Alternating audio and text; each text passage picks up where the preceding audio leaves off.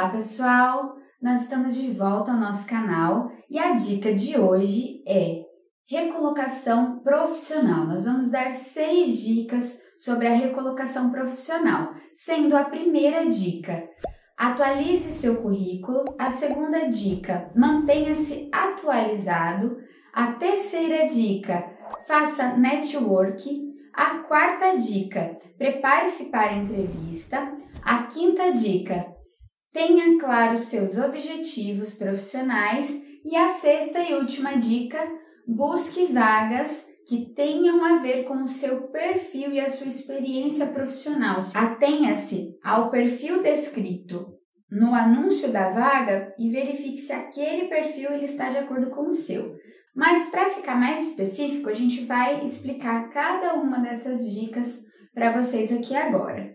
Então, a primeira dica, atualize seu currículo. Essa é a parte principal para que você se recoloque profissionalmente. Então, para eu me recolocar no mercado, eu preciso manter sempre atualizado o meu currículo. Então, os cursos que eu fiz, as empresas que eu trabalhei, as últimas experiências que eu tive, as áreas em que eu atuei. Então, esse é um ponto muito importante para o meu currículo ter sempre atualizado para que o recrutador ele tenha noção de tudo que eu fiz ao longo dos últimos anos ou dos últimos meses, né, profissionalmente falando.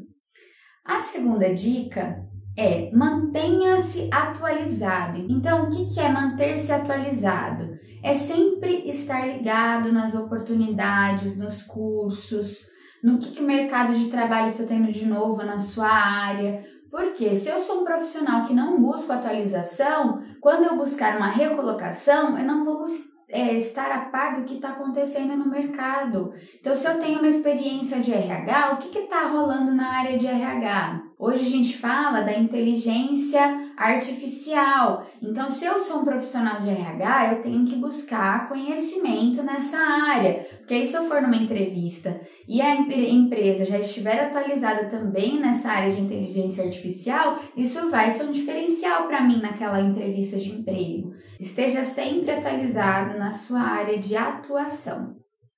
Terceira dica: Mantenha um network, faça contato com as pessoas da sua área, e participe de eventos constantemente da sua área, converse com profissionais, participe de eventos, de lives da sua área, mantenha-se atualizado e seja visto. Publique artigos lá no LinkedIn sobre assuntos relacionados à sua área. Faça perguntas, acompanhe pessoas da sua área, pessoas que estejam sempre criando conteúdos, né? E converse com essas pessoas. Isso vai ser importante também no momento de recolocação profissional. Quarta dica: prepare-se para a entrevista. Esse ponto ele afeta muitos profissionais na hora de fazer as entrevistas, porque a pessoa ela não se prepara para as entrevistas profissionais buscando. Então, se eu vi o anúncio de uma vaga, a partir do momento que eu vejo o anúncio da vaga, eu sei qual empresa que está contratando, eu preciso ir buscar informações sobre aquela empresa, conhecer a cultura, conhecer um pouquinho do clima da empresa, saber quanto tempo a empresa tem no de mercado, quais são os objetivos para um futuro dessa empresa. Eu preciso estudar antes de fazer a minha entrevista. Então esse preparo para a entrevista ele precisa ser feito em relação à empresa que eu vou me candidatar e em relação também a mim. Eu preciso é, me conhecer, fazer um processo para poder entender o que eu vou falar diante da entrevista né? Quais são os meus pontos fortes, o que eu preciso melhorar. Então eu preciso estudar de fato antes de ir para uma entrevista. Quinta dica: tenha claro seus objetivos. Então eu preciso ter claro qual a área de atuação, qual cargo eu quero atuar para eu poder ir para a entrevista. Então eu preciso deixar claro isso no meu currículo e ao participar das entrevistas eu preciso também deixar claro. Se eu não deixo claro, pode parecer para o entrevistador que eu estou indo na entrevista mais por necessidade, não porque aquela entrevista, aquela vaga, ela seja de fato um objetivo da minha carreira, na minha atuação. E a sexta e última dica: busque vagas que estejam de acordo com o seu perfil, com a sua experiência.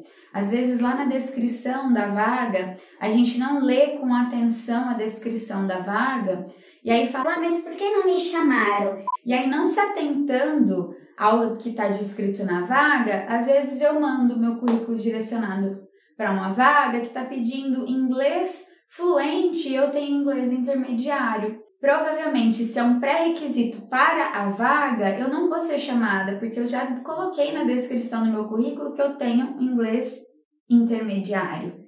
E aí, às vezes, as pessoas pensam, mas por que eu não fui chamada para as entrevistas?